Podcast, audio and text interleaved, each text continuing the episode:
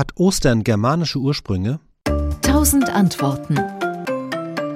All diese äh, Vermutungen, dass da germanische Ursprünge dahinter stecken, die sind sehr, sehr vage.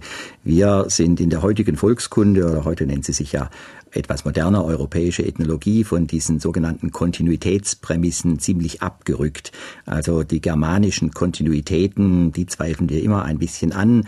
Auch äh, diese Namensherleitung von Ostern, das geht ja auch in eine ähnliche Richtung und das in Verbindung zu bringen mit einer angeblichen germanischen Göttin namens Ostara ist äußerst schwierig und zwar äh, spricht vieles dafür, dass es eine solche germanische Göttin gar nie gegeben hat. Sehr viel wahrscheinlicher ist, dass aus dem Indogermanischen Romanischen ein Wort wie Eostra im Hintergrund gestanden haben könnte, das so viel bedeutet wie Morgenröte. Und das macht ja auch Sinn. Mit Ostern kommt sozusagen neues Licht in die Welt, die Morgenröte sozusagen der Erlösung.